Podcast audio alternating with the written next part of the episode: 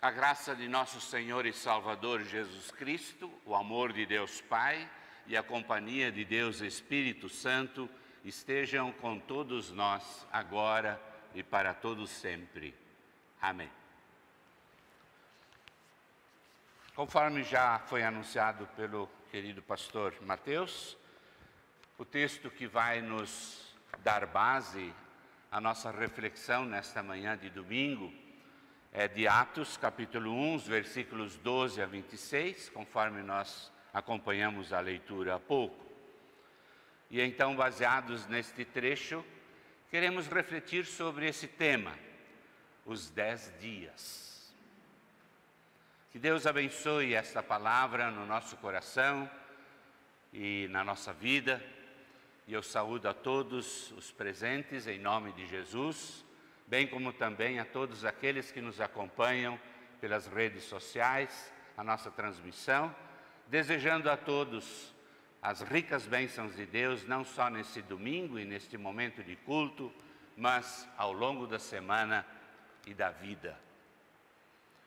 E é em nome do Salvador, que é caminho, verdade e vida, que nós iniciamos então o nosso momento de meditação da palavra.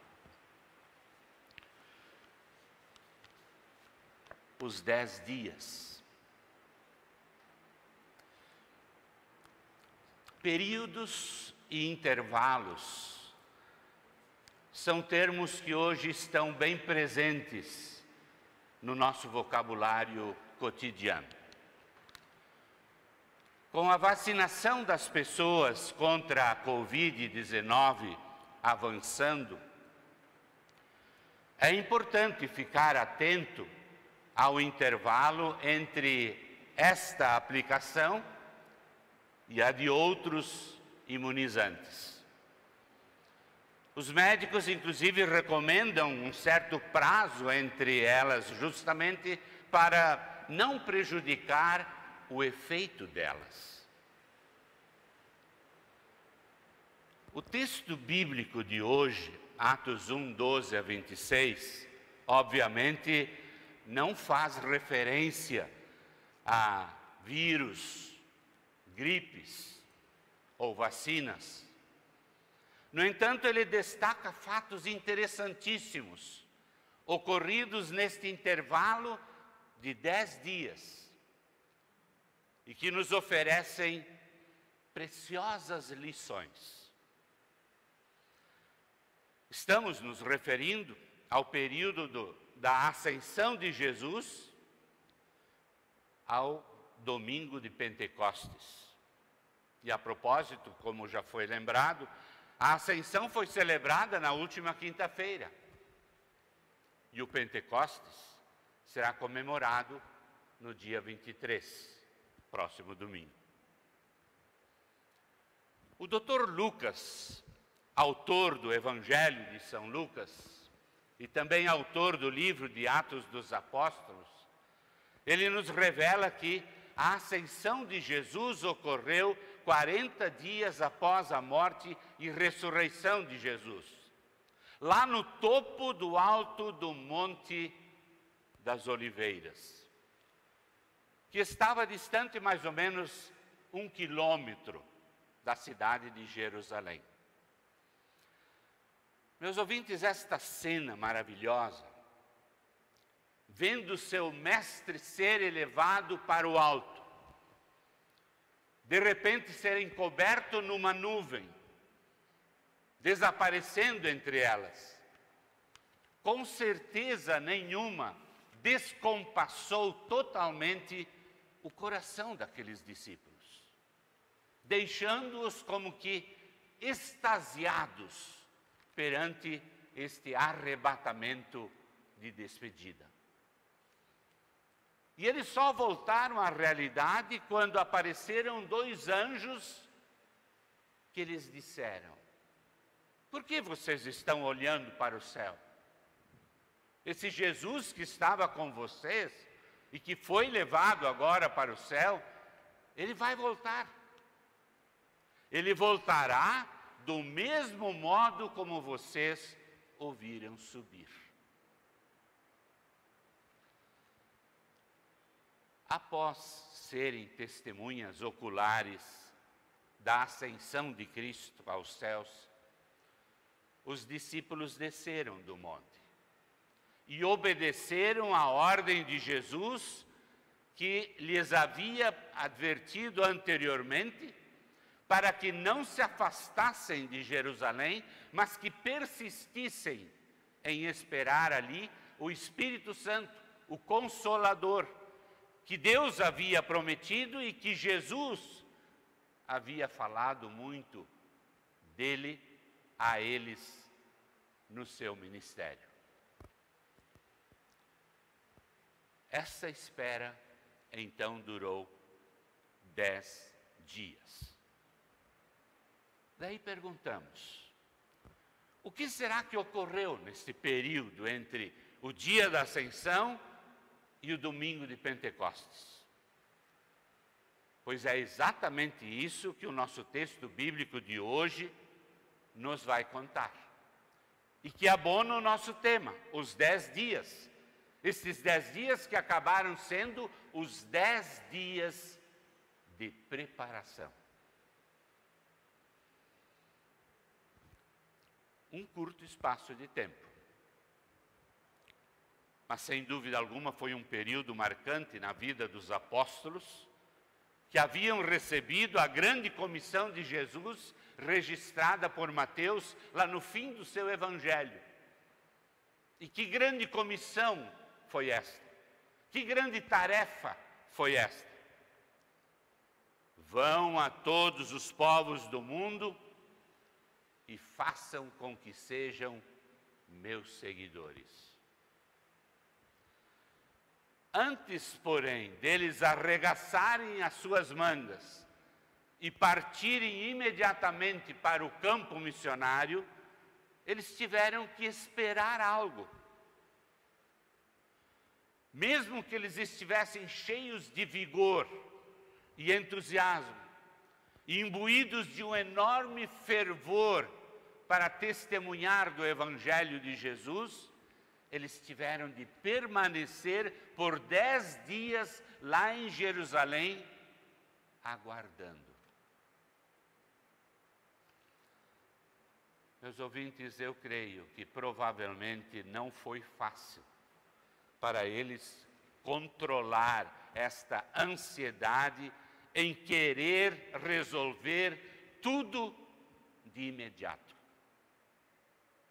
O ser humano é assim.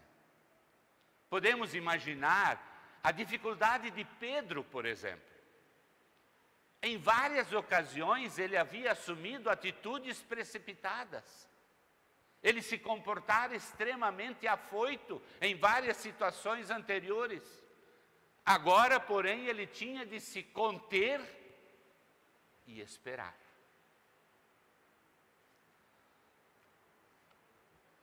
A bem da verdade,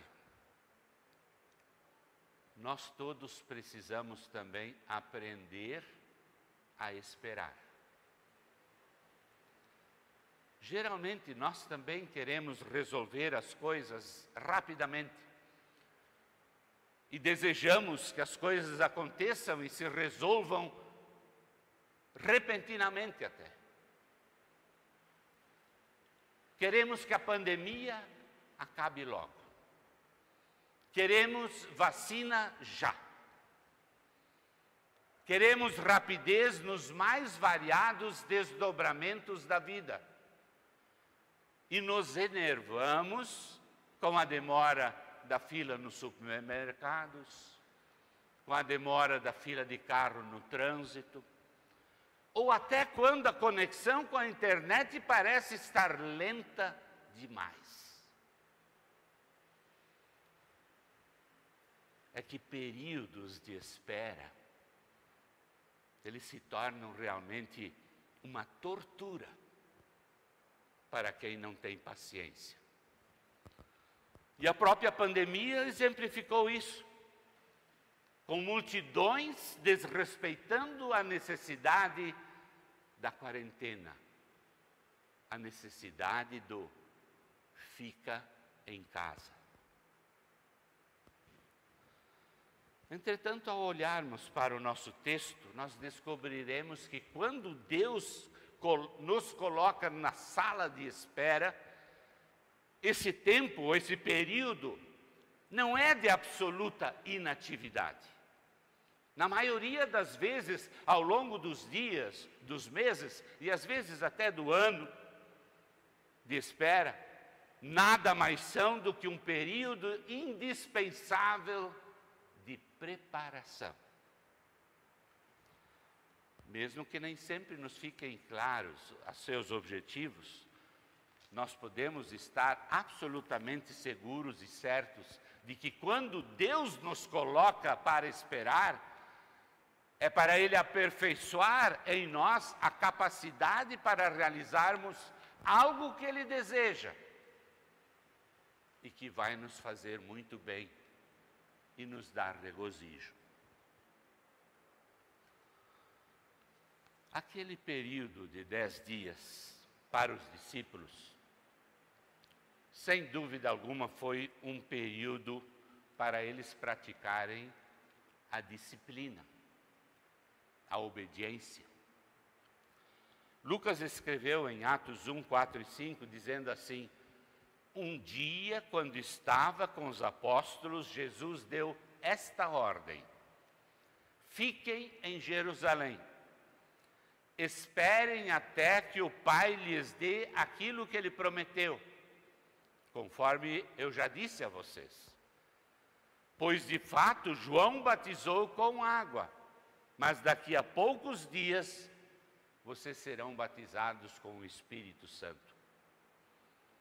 E ao descer do monte, os discípulos agiram assim, praticando a disciplina e a obediência à palavra do Senhor. Todos nós temos as nossas rotinas diárias e nós procuramos cumpri-las. Levantamos, nos lavamos, nos penteamos, tomamos café, fazemos o nosso trabalho, almoçamos, trabalhamos, jantamos e vamos dormir de novo. É uma rotina diária. Pois, meus ouvintes, nós também precisamos de rotinas e disciplinas espirituais. E é indispensável que sejamos obedientes e as pratiquemos, pois elas são importantes para a nossa fé. Por exemplo, congregar e participar do culto. O que estamos fazendo hoje? Ler e estudar a Bíblia Sagrada. Orar e interceder, ofertar e contribuir para o sustento e a obra da Igreja de Cristo. Alguém já disse que as situações em que mais amadurecemos espiritualmente são aquelas nas quais nós somos simplesmente chamados a obedecer, sem porquês. Mas além da disciplina, Deus também nos prepara através da comunhão, da comunhão fortalecedora ou da oração perseverante. Lucas conta que quando os discípulos chegaram a Jerusalém, não foi cada um para um lado. Eles não se dispersaram. Mas Lucas conta que eles foram até a sala onde eles estavam hospedados, a qual ficava num andar de cima. Pessoas precisam de pessoas. Deus não nos prepara para o isolamento. Há momentos, é verdade, que Ele até nos coloca sozinhos, como foi o caso dos profetas Elias e Jonas. Porém, logo depois, Ele nos insere numa comunhão fortalecedora, como fez com o profeta Elias, enviando-o para a casa da viúva de Sarepta. E o profeta Jonas foi enviado para a grande cidade de Nínive. Quanto mais isolados, mais frágeis na fé nós nos tornamos. Sozinhos, a nossa esperança murcha e seca. A comunhão fortalecedora nos reanima e a oração perseverante nos fortalece. O texto ainda diz: eles, isto é, os onze apóstolos, sempre se reuniam todos juntos para orar. Para orar com as mulheres, a mãe de Jesus e seus irmãos, a mãe de Jesus e os irmãos dele, e num destes dias da reunião estavam presentes mais ou menos 120 seguidores de Jesus.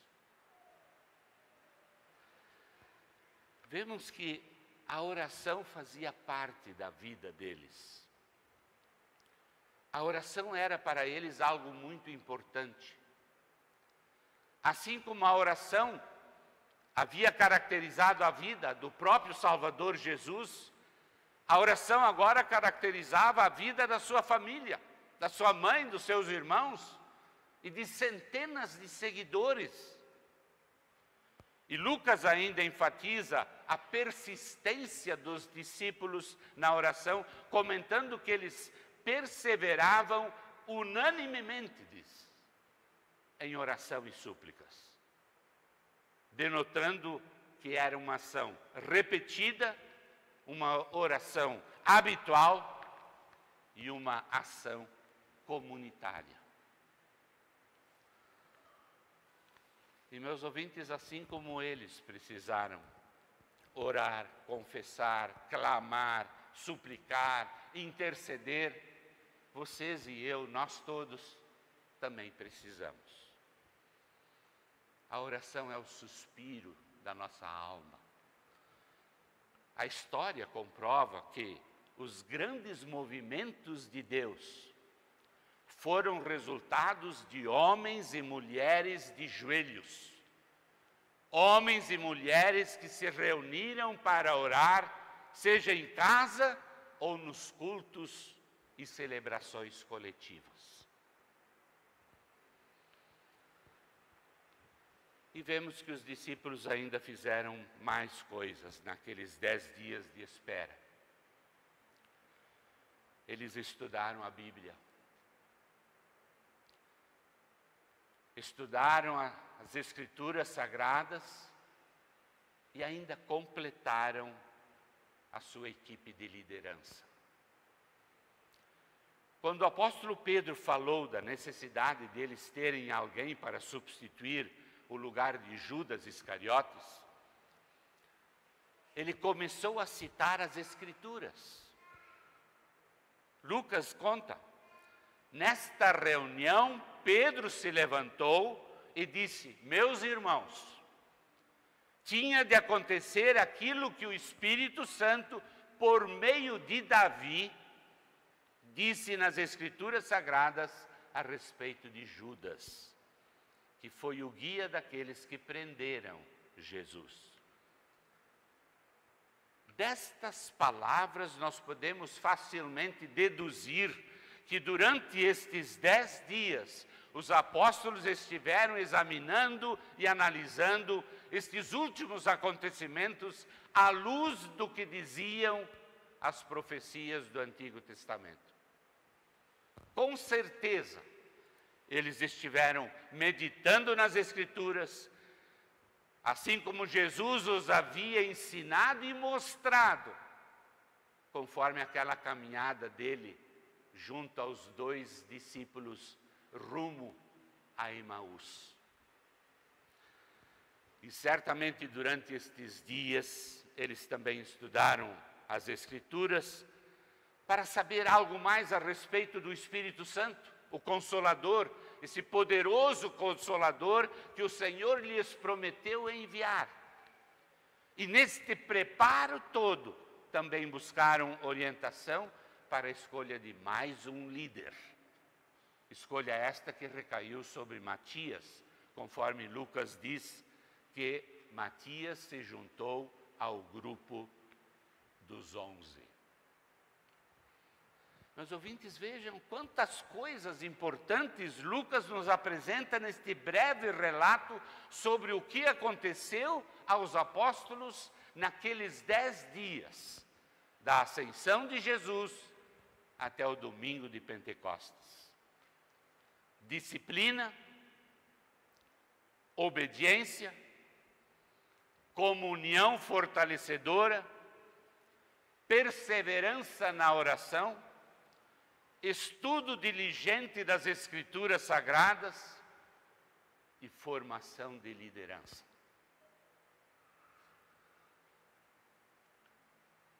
Transportando estas reflexões para o momento atual, o que mais será que nós poderíamos dizer?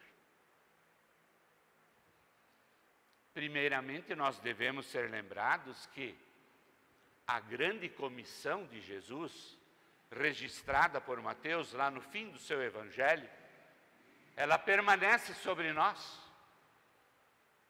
E ela é válida para todas as gerações.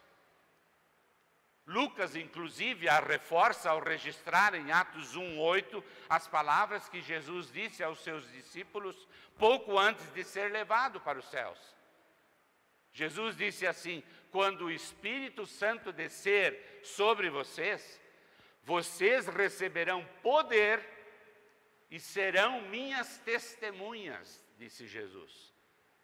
Em Jerusalém, em toda a Judéia e Samaria e até nos lugares mais distantes da terra.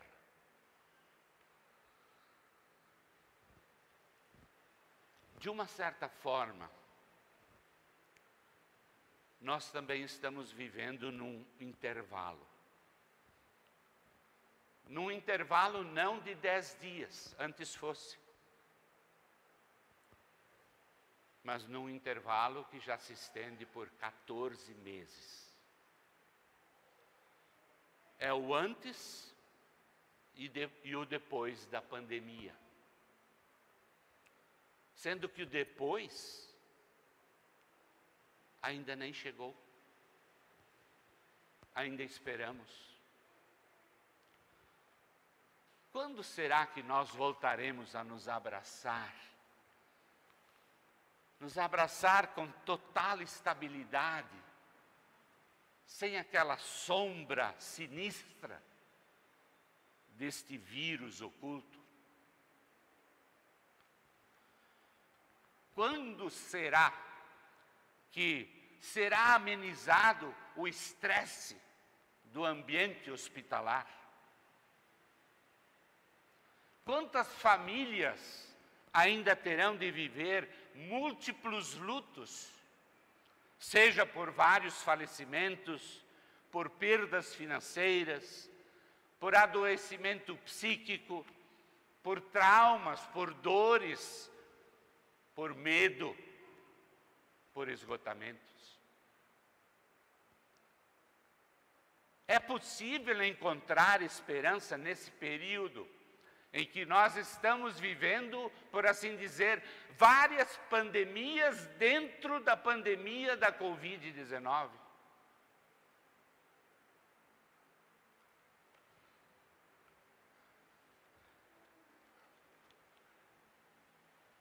Meus ouvintes, as respostas estão com Deus. Sim, as respostas estão com o nosso Deus. E somente no tempo dele é que estas respostas aparecerão. Então cabe a nós esperar esperar como os apóstolos fizeram. Esperando. Mas esperar e continuar disciplinados na rotina, obedientes na fé em Jesus, unidos em comunhão, sendo perseverantes nas orações e súplicas, lendo e estudando a palavra de Deus, a Bíblia Sagrada, e apoiando a liderança da igreja. Assim, unindo forças no testemunho do amor de Cristo, sendo pacientes nas tribulações, como amigos escolhidos do Senhor, prosseguiremos refletindo assim a imagem do Cristo Jesus e estendendo aquele milagre do toque, o toque do Deus de amor. Que Deus nos dê este privilégio de espera, cumprindo estas rotinas tão necessárias na nossa vida de cristãos nos momentos atuais. Em nome de Cristo pedimos e em nome dele oramos. Amém. E a paz de Deus, que excede todo humano entendimento, guarde os nossos corações e mentes em Cristo Jesus para a vida eterna. Amém.